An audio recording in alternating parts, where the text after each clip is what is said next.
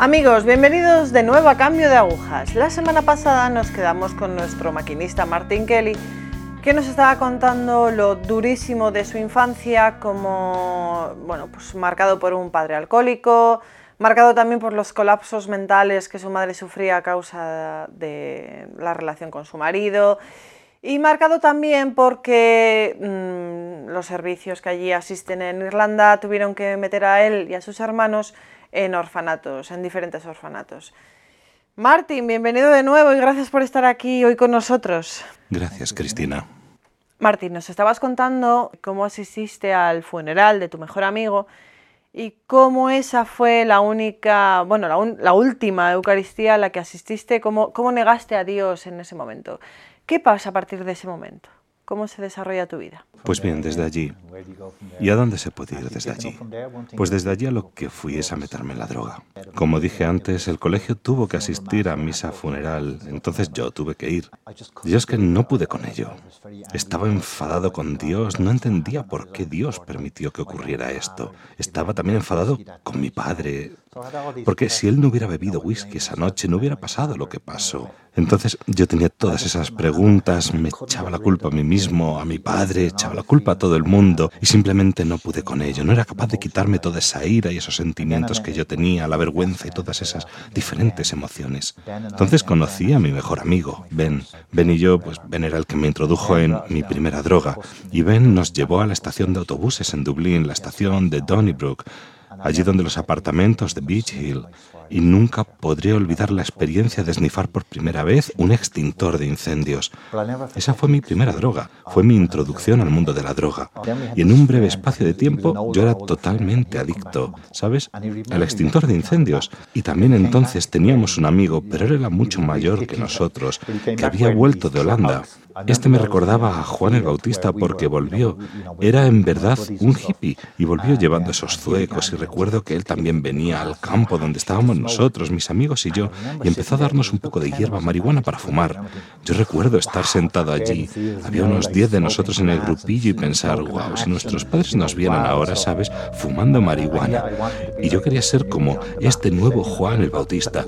Ciertamente no era como Juan el Bautista del que leemos en el Evangelio, era un Juan el Bautista de la tierra que te daba drogas, y las drogas te hacían sentirte bien contigo mismo. Podías hablar con las chicas, podías ir a todos bailes, cosas así. Y entonces empezamos a fumar marihuana. Y todo el tiempo entre esos 10 amigos, yo era el décimo, nos decíamos, wow, esto es lo más a lo que podemos llegar. Puedes imaginar a nuestros padres descubriéndonos en los años 70 fumando marihuana, pero tristemente todos desde allí fuimos a drogas mucho más duras, aunque nos habíamos prometido que eso iba a ser lo peor a lo que íbamos a llegar. Y tristemente siete de esos diez hoy ya no viven. Todos han muerto como consecuencia directa del alcohol o del SIDA. Uno se ahogó en su propio vómito allí en Holanda. Paul desgraciadamente murió de SIDA allí en Londres. Ben murió porque su pulmón no soportó más. Y entonces pues yo soy uno de los tres que han sobrevivido. Entonces, eso fue el comienzo de mis días de drogas con Ben. Ben y yo nos hicimos los mejores amigos completamente y todas las drogas las tomaba junto con Ben. Pero entonces el problema es que cuando empiezas a tomar drogas obviamente necesitas dinero para comprarlas. Entonces me hice ladrón. A ver, Martín, pero ¿no te remordía la conciencia todo esto que estabas viviendo? No, no. después de lo que habías vivido en tu casa, después de, de la situación que vivías con tu padre, ¿no te remordía nada dentro de ti? Para dejarlo. He hecho muchas cosas de las que tengo mucho remordimiento. Nunca pensé que llegaría realmente a hacer cosas así, ¿sabes? Entrar en la casa de alguien, robar. Al principio de los años 70 en Dublín había mucho de esta cosa horrible que es joyriding. Pues Ben y yo nos hicimos joyriders, o sea, robábamos coches y los conducíamos por las calles de Dublín y hacíamos asaltos a las estaciones de gasolina. Hacíamos muchos robos y atracos. Y simplemente así vivía yo. Yo tenía esa fantasía de Robin Hood, ¿sabes? Y yo pensaba para mí, esta es la única manera que podía justificarme en mi conciencia, que estaba bien robar a los ricos para dárselo a los pobres. Y para mí el pobre era yo mismo. Los ricos eran ellos. Ellos tenían lo que yo no tenía. Entonces, eso fue la única manera. Porque obviamente cualquier persona con una conciencia recta no podía vivir ese tipo de vida. ¿Sabes? Dice San Pablo que tenemos que trabajar manualmente. Pues así es como me metí en el crimen y esas cosas. Y en la droga íbamos subiendo todos los escalones. Empezamos a tomar algo que es un sustituto de la heroína. Y así fue incluso muchos de esos amigos me decían, por Dios, Martín, te vuelves loco cuando bebes, cuando tomas esas drogas. Estaban intentando como orientarme hacia otra dirección, pero desgraciadamente las drogas habían tomado el absoluto control de mi vida. Y Martín, vamos a ver, ¿tú te sentías feliz cuando llegabas a tu casa, cuando, no sé, te parabas a reflexionar sobre ti, sobre si esa vida merecía la pena para ti, si te llenaba? Pues no, no podías permitirte reflexionar, porque tenías que justificarlo de alguna forma. Yo tenía esa cosa de ver los Walton. No sé si los conocerán, era un programa de televisión, los Walton y la Casa de la Pradera. Y cuando veía esos programas, veía esas familias ideales. Todos se querían, mientras mi familia, desgraciadamente, todos habían ido por el camino del crimen. ¿Sabes? Cuando vives en Dublín y tienes a la policía viniendo a registrar la casa y cosas así, pues como resultado tus otros hermanos se meten en problemas. Y así eran las cosas y yo en cierto sentido lo justificaba, porque me había alejado de Dios. Pero evidentemente después volví a mi fe porque la vida que estaba llevando. Estaba incluso en ese momento en una relación inmoral. Había dejado de ir al colegio con 13 años, no podía soportar más ir al cole. Entonces lo dejé con 13 años. Simplemente no podía más, aunque yo era bastante inteligente, ¿sabes? Cuando lo dejé en sexto grado, hubiera podido estar en A1 que son los que tienen las mejores notas, pero es que no podía soportarlo más. Incluso empecé a ir al instituto, pero no duré ni tres meses. Me sentía tan inferior a todos mis compañeros de clase. Yo era el único de mi colegio que recibió notas de A1 y no lo podía soportar. Entonces dejé el colegio con 13 años y estaba metido hasta lo más profundo en el alcohol. Muchas veces me arrestaban, me encerraban en la cárcel. Yo era de los que se metían en problemas. ¿Y a todo esto tu padre? ¿Qué pasó con él? ¿Seguía formando parte de vuestra vida? Mi padre murió de repente y le enterramos el día de mi cumpleaños, cuando cumplí 16 años. Y esto fue un shock terrible para mí, porque yo tenía la idea de que cuando yo algún día pudiese llevar a mi padre al pub, él me iba a decir que me quería, porque a veces yo estaba arriba acostado en la cama y oía a mis hermanos abajo diciendo, sí, anoche yo estaba con papá en el pub y papá me decía, y yo pensaba, ah, es allí donde podré tener una conversación con mi padre cuando sea lo bastante mayor para llevarlo a tomar una cerveza. Entonces él hablará conmigo, porque como he dicho antes, yo no podía hablar con mi padre porque siempre me ponía a balbucear. Pero tristemente, mi padre tuvo cáncer y un día nos llamaron por teléfono desde el hospital para que fuésemos a despedirnos de él. Y tristemente yo no fui. Me salí al campo a beber, les decía a mis amigos. Allí seguíamos siendo diez. Ninguno había muerto todavía en ese momento. Yo decía a mis nueve amigos que mi padre iba a morir esa noche y a mí me daba igual. Mi padre va a morir esa noche y me da igual. Pero en el fondo Sí, sí me importaba, pero no me daba cuenta de que me importaba, pensaba que me daba igual. Y cuando volví esa noche, después de estar bebiendo, recuerdo que entré por la puerta de atrás y mi hermano solo me asintió con la cabeza y me decía, ya no está, se murió. Y entonces allí tuve un terrible remordimiento. A lo mejor si yo hubiera ido al hospital me hubiera dicho que me quería y yo le hubiera dicho que le quería. Pero como decía, había sido tan difícil para mí relacionarme con él. Y otra vez, después de la muerte de mi padre, yo me iba de juerga. Y tristemente mi madre, porque yo solo tenía 16 años y mi hermana menor había sido encerrada en un orfanato cuando tenía 13 años, pues mi madre perdió totalmente el control sobre todos sus hijos. Cada uno había tomado su propio camino, cada uno de los hermanos estaba metido en el alcohol y cosas así, de inmoralidad. Entonces, cuando yo tenía 16 años, empecé una relación con una mujer casada. No podía soportar la vida de ninguna manera y simplemente pensé que ya no había salvación para mí. De verdad, ahora obviamente he dejado de beber, pero en ese entonces estaba metido de lleno en el alcohol y las drogas y desde ahí a más y más y más. Y una noche salí, y esto es como el momento del cambio, salí con Ben una noche a hacer un robo y otra vez fuimos a Rathmins y rompimos el escaparate de una tienda para robar. Pero lo que no sabíamos es que la policía nos había estado vigilando, pero querían esperar hasta que nos pillaran cometiendo el delito para que tuviéramos que ir a la cárcel. Pero yo no sabía eso. Cuando estábamos asaltando la tienda, rompimos el escaparate y cargamos el coche con todas las cosas y nos fuimos pitando. Pero cuando nos íbamos, la policía nos sorprendió de repente. Entonces Ben fue corriendo hacia la izquierda, yo hacia la derecha, y lo que hice fue meterme debajo de un coche que había allí aparcado. Y me iba a escapar, pensé yo, pero la policía de allí, de Radmins, tenía un perro de rastreo y ese perro me olió y me cogieron.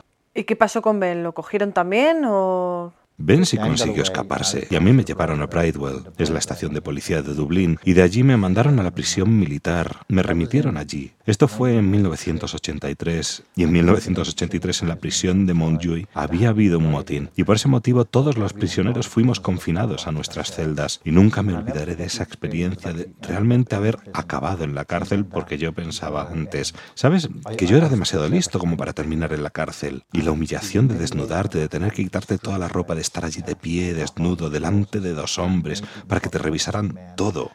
Fue la cosa más humillante que en mi vida he experimentado. Después me mandaron a la zona C, que era la sección del hospital de la prisión de Montjoy en ese entonces pero por el motín que hubo, fuimos confinados todos a las celdas. Sin embargo, por derecho de la Constitución, nos permitían que saliésemos los domingos para ir a misa si queríamos. Entonces un día llamaron a la puerta de mi celda preguntando si yo quería ir a misa. Yo di un salto para salir de la celda, acabé yendo a misa. Fui ese domingo a la misa y jamás olvidaré de ella. Cuando bajé de allí, me acuerdo estar sentado en la capilla y ver el árbol de Navidad y el sacerdote allí en el altar. Era tiempo de Adviento y la lectura de ese día era la del profeta Isaías, que hablaba de Juan el Bautista. Una voz clama en el desierto, preparad el camino al Señor. Los caminos torcidos se enderezarán, las montañas se abajarán, y que Él está preparando el camino. Entonces esa noche volví a mi celda. Esa había sido la lectura, tampoco me paré a pensar mucho en ello, pero más tarde esa noche en la cárcel oí una voz. Hay dos prisiones en Dublín, esta, la de Monjoy y también la de St. Patrick, y están pegadas una a la otra. Y cuando yo oí esa voz, yo me sentía tan solo en mi celda porque el último hombre que había visto había sido el sacerdote en la misa y después otra vez me encerraron allí dentro. Yo quería ver de dónde venía esa voz. Salté para llegar a las rejas, tienes que empinarte para poder ver fuera y mientras me levantaba la ventana de las rejas de mi celda recuerdo que dije, Jesucristo, ¿volveré a ver algún día la luz? Jesucristo, ¿volveré a ver algún día la luz? Ahora que la luz que yo decía ciertamente no era la luz de Cristo, yo quería decir la luz del día de ahí fuera, la libertad, el paz, las chicas y esas cosas. Y allí lo que hice fue romper a llorar. Lloré porque no había nadie allí que me viese. Teníamos esa cosa de que los hombres fuertes no lloran. Pensé para mí, estoy aquí seguro, nadie me ve. Entonces me puse de rodillas y empecé a rezar. Y esta era la única vez que había rezado. Y supliqué a Jesús que si Él realmente estaba allí, que me sacara de ese sitio, porque me habían llevado allí. man. Le dije que volvería a ir a misa, que me haría sacerdote, que iría a confesarme, que haría cualquier cosa que él quisiera. Y eso fue el comienzo. Y lo asombroso fue que cuando con el tiempo salí de la cárcel porque me dieron un año de libertad condicional, me quitaron la pena bajo condición y me fui a celebrarlo emborrachándome otra vez. Yo era como uno de esos nueve leprosos, no volví a dar las gracias, no le di las gracias por la noche en que había suplicado, por favor Jesús, por favor sácame de esta. Simplemente fui y me emborraché. Pero aquello sí fue el comienzo de mi proceso de conversión, aunque todavía durante un tiempo seguía con el alcohol y las drogas, pero después lo dejé y eso sí fue milagroso y fue mi conversión total cuando de verdad dejé de beber. ¿Y cómo pasó eso? Pues pasó la verdad de esa manera. Yo no decidí dejar de beber. Estaba contento con mi alcohol y mis drogas. Pero durante todo ese tiempo mi madre tenía muchos ataques de nervios. Nosotros nos quedábamos en casa y la íbamos a ver a todas esas distintas instituciones mentales.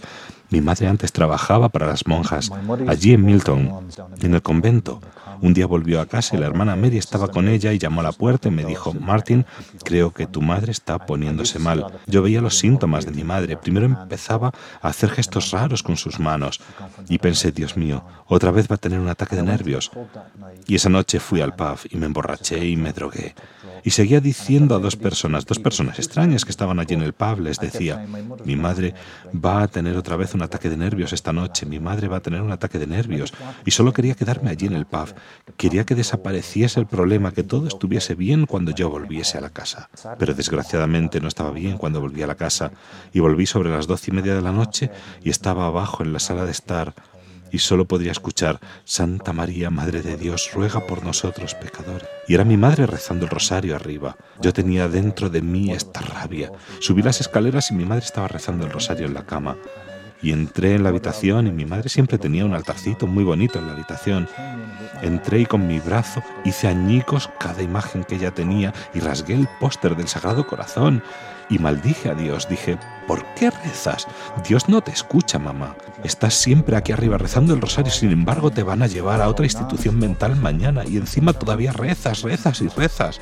A Dios le da igual lo que nos pasa a nosotros. Dios está sordo, no oye tus oraciones. Yo no sabía entonces que Dios no tiene preferidos, pero así es como yo lo sentía y le destrocé el altar y seguí gritando, ¿por qué? ¿Por qué rezas? ¿Por qué rezas? Y en ese momento mi madre, que solo tenía 52 años, me empezó a contar algunas de las cosas horrorosas que había ella vivido en su vida, que había sido abusada sexualmente de modo horrible, había sido violada cuando era muy niña, pues cuando tenía 14 años, volviendo a su casa y, sabes, cuando mi padre solía ir al pub, era un descanso grande porque entonces podíamos respirar tranquilos y yo muchas veces cuando era niño me sentaba en el regazo de mi madre y siempre veía una cicatriz que ella tenía en su cuello, que bajaba por su cuello.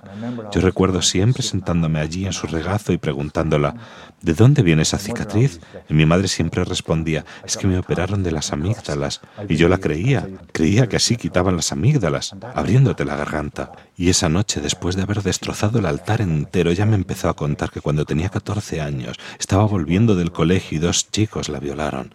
Ella estaba intentando huir de ellos y se metió debajo de una valla de alambre de espino y el alambre de espino le rasgó la garganta.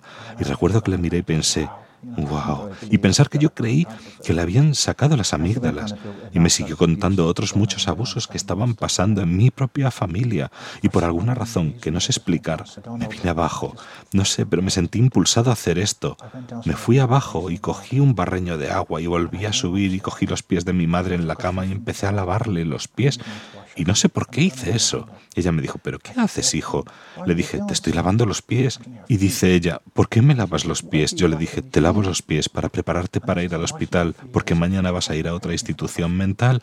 Y le pregunté, ¿alguna vez piensas contar al psiquiatra que te violaron? Cuéntales lo que me has contado a mí, porque a lo mejor entonces te pueden ayudar. Y seguí. ¿Puedo decirte otra cosa más? En ese momento yo estaba ya sollozando mientras le lavaba los pies y digo, ¿puedo decirte algo, mamá? Yo creo que cuando te mueras Jesús te va a hacer una gran santa. Y digo, ¿irás alguna vez donde Jesús y le pedirás que me reciba a mí? Yo no puedo dejar de beber ni dejar de drogarme, mi vida es un desastre. Allí solo tenía 24 años. Entonces dije, ¿podrías ir a donde Jesús y decirle que lo siento? ¿Cómo reacciona tu madre al verte así? Mi madre, que nunca había sido carismática ni nada, simplemente era una mujer buena y católica, pues me puso las manos sobre mi cabeza y rezó, ni siquiera en voz alta, rezó en silencio y me dijo, hijo, vas a estar bien, vas a estar bien. Y desde esa noche, cuando le lavé los pies, ahora hace casi 34 años, no he vuelto a tomar ni una copa ni una droga. Era el poder de la oración de intercesión. Y me di cuenta que todos esos rosarios, todas esas oraciones, mi madre estaba rezando por este hijo pródigo suyo. Estaba siempre intercediendo, incluso en medio de su enfermedad mental. Al día siguiente, sí, la llevamos a una institución mental. Y ese día, al volver a casa, mi hermano, el más mayor, me dijo, Martin, mira, mamá está enferma. Tiene una enfermedad mental, pero tú estás peor que ella. Tienes una enfermedad que se llama alcoholismo y necesitas ayuda. Y recuerdo diciéndole otra vez, pero George, no hay salvación para mí. Y él me contó la fuerza del grupo Alcohólicos Anónimos y que si yo quería ir al grupo. Entonces ese día fui a mi primera reunión de los Alcohólicos Anónimos, pero no podía, no quería tomar esa energía más alta. Pero Dios tenía su propio modo suave de conducirme y después de un tiempo estuve 11 meses en los Alcohólicos Anónimos. Mi madre cayó muerta de un infarto masivo. Yo no lo podía creer. Ya no tenía una razón para dejar la bebida, ¿sabes? Ahora, ¿qué motivo había? Pero dos meses después de la muerte de mi madre yo llevaba 13 meses sin beber ni drogarme. Pero además de la ausencia de la bebida y de la droga, mi vida no había cambiado. Seguía allí en Dublín robando. Pero dos meses después de la muerte de mi madre, una noche volví a casa y decidí suicidarme. Volvía de una reunión de los alcohólicos anónimos y literal metí mi cabeza en un horno de gas y estaba acostado en el suelo de la cocina esperando morir y mientras estaba allí en el suelo esperando morir, yo sabía que lo que estaba haciendo mal y dije, por favor Jesús, perdóname. Y mientras estaba acostado allí, oí esta voz y no quiero decir que lo oí con los oídos, sino que era como un instinto en mi corazón y la voz me dijo, Martín, no te he quitado de una alcantarilla para que te metas en otra. Y con eso me levanté y me puse de rodillas, apagué todo el gas y dije, Jesús, si realmente estás vivo, si de verdad existes, te pido que entres en mi vida esta noche y te pido que me muestres el camino de vuelta, muéstrame el camino de vuelta. Y al día siguiente fui a otra reunión de los alcohólicos anónimos y allí conocí a mi sponsor. Y este sponsor ese día me preguntó, Martín, ¿cómo estás? Y le dije, estoy bien, muy bien. Y él dijo, no estás bien. Hablas de tu perro, de esto, de lo otro, pero yo pregunto, ¿cómo estás tú? Y al final le abrí el corazón. Dave, anoche intenté suicidarme y él me dijo, puedo ver el estrés y el dolor en tu rostro. Afortunadamente Dave se hizo mi sponsor y él era miembro de un grupo de oración carismática en Dublín y me invitó a ir a ese grupo. Y eso fue mi retorno a mi eventual camino a vuelta. Conocí a un sacerdote jesuita fantástico en Milltown me confesó después de tantos años. Yo casi tenía miedo de terminar confesándolo todo a él porque pensé jamás habrá oído algo semejante a todo esto. Tendrá que llamar al obispo. Pero me dio la absolución. Y esa noche fui a la misa de sanación de Glen Marron. Y allí fue donde empecé a experimentar el movimiento carismático católico. La gente estaba rezando en lenguas con los dones del Espíritu Santo. Y ese fue mi retorno. Y desde entonces he formado parte de ese grupo de oración y Dios comenzó a obrar. Hice un cursillo de vida en el Espíritu donde empecé a tener un hambre profundo por la palabra de Dios. La palabra de Dios. Qué ganas tenía de tener entre mis manos una Biblia. Quería leer y estudiar la palabra de Dios. Así que eso fue toda mi conversión, mi vuelta a Dios. ¿Y tú era tan fácil como lo cuentas o en algún momento tenías algún tipo de recaída o no sé, algún flaqueza ¿Qué era lo que te hacía perseverar? ¿Qué era lo que te hacía seguir hacia adelante? Pues una cosa fue el apoyo que recibí de ese grupo de oración y la cosa extraña es que el grupo tenía lugar en el convento de Glen Maroon, en Chapelizo. Lo llevaban unas monjas. Había una maravillosa monjita jovencita allí, la hermana Helen, y ella un poco me acogió, me ayudó. Y yo llegué a darme cuenta, Dios mío, yo tengo que pedir perdón y también tengo que aprender a perdonar mucho. Pero eso fue el comienzo. Me dio mucho ánimo el escuchar a tantas otras personas, pero también pienso que Satanás, con toda su maldad, siempre juega con tu mente, siempre hay una batalla en el campo espiritual. Y recuerdo una noche yendo al grupo de oración, había una intercesión por los sacerdotes, algo que solíamos hacer, y yo iba caminando por la calle, iba rezando el rosario de camino al sitio donde teníamos el grupo, y acto seguido tuve que meterme dentro de un pub porque necesitaba ir al baño. Y allí enseguida me vino la cosa, tómate una copa, tómate una copa, nadie te ve, estás muy bien. Y yo no sé dónde venía ese pensamiento, pero ciertamente no venía de Dios. Entonces cuando llegué al grupo de oración, iba a ser una misa de intercesión por los sacerdotes y recuerdo que iba a entrar allí y vi a la hermana Helen y todas esas personas que llevaban una vida buena. Y acto seguido pensé, y obviamente no era la palabra de Dios, pero me vino esa cosa, largo de aquí, cerdo, tú no puedes ser como esa gente. Esa gente es buena y religiosa, es gente santa, y tú eres un cerdo, vete. Y empecé a llorar y me iba a ir porque... Y recuerdo que entonces la hermana Helen, que Dios la bendiga, era tan buena, ¿sabes? Ella se me acercó y me preguntó, ¿a dónde vas? Dije, no puedo entrar aquí, hermana. Soy un cerdo y todos esos son... Y la hermana Helen me lo explicó y me dijo, Martín, esa no es la voz de Dios, dijo. Dios no hace cerdos, Dios te ha amado con un amor eterno. Ella me animaba mucho en ese sentido, pero yo siempre tenía esa batalla. Y básicamente lo que me pasó ese día era que de repente me vino el recuerdo de haber sido abusado sexualmente en el puerto de Dublín, donde había perdido la conciencia. Eso me estaba pasando mucho y un hombre abusó de mí sexualmente y yo no podía soportar esto, no podía soportarlo y pensaba, ¿cómo es posible que no te acordases de haber sido abusado por ese hombre? ¿Cómo podía haber bloqueado aquello en mi mente? De alguna forma, Dios me había dado el poder olvidarlo. Mucha gente dice olvidar es una cosa muy mala, pero de muchas maneras es Dios nos da el poder de olvidar algo porque no podemos soportar toda esa confusión y lío que tenemos en la cabeza. Entonces Dios muy suavemente nos conduce pasito a pasito y Él quiere que nos enfrentemos a esas cosas y quiere sanar todo aquello en nuestras vidas. Y eso es lo que hizo Jesús por mí, tan suave, tan delicadamente, porque yo pensé cuando fui al grupo de oración que todo era como ganar la lotería. Esto va a ser todo genial. Pero no es solo eso, tenemos que llevar nuestra cruz y aceptar todas esas cosas que tenemos en nuestra vida. Tuve que afrontar las siete muertes de mis amigos y allí me preguntaba, ¿por qué sigo vivo yo? ¿Sabes? Yo había sido el peor de nosotros diez. ¿Por qué Dios me mantuvo vivo a mí? Y tenía todas esas preguntas, pero encontré todas las respuestas gracias a que fui fiel al grupo de oración. Luego empecé un grupo de oración para jóvenes y empecé a visitar colegios y dar mi testimonio. Iba a las cárceles a dar charlas. Entonces Dios pudo utilizar toda mi experiencia de todo el caos de mi vida y me llevó también a darme cuenta que hasta la gente que me había maltratado, que ellos eran igualmente tan víctimas de su pasado como yo lo era del mío. Pero Dios es capaz de acoger toda esa situación y derramar su bondad, su amor, su sanación en medio de ella.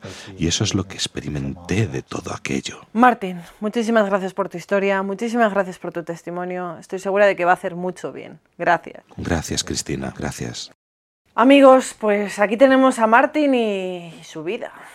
¿Hay luz al final del túnel? Pues sí, hay luz al final del túnel. Y Martín nos lo ha demostrado hoy y nos lo ha demostrado la semana pasada. Así que perseverar, perseverar a pesar de que, como dice él, a veces cuesta y a veces se nos mete el demonio por medio y nos quiere alejar de Dios, perseverar, estar ahí, orar, apoyándonos en Nuestra Señora la Madre. Gracias por estar aquí, gracias por, por seguirnos.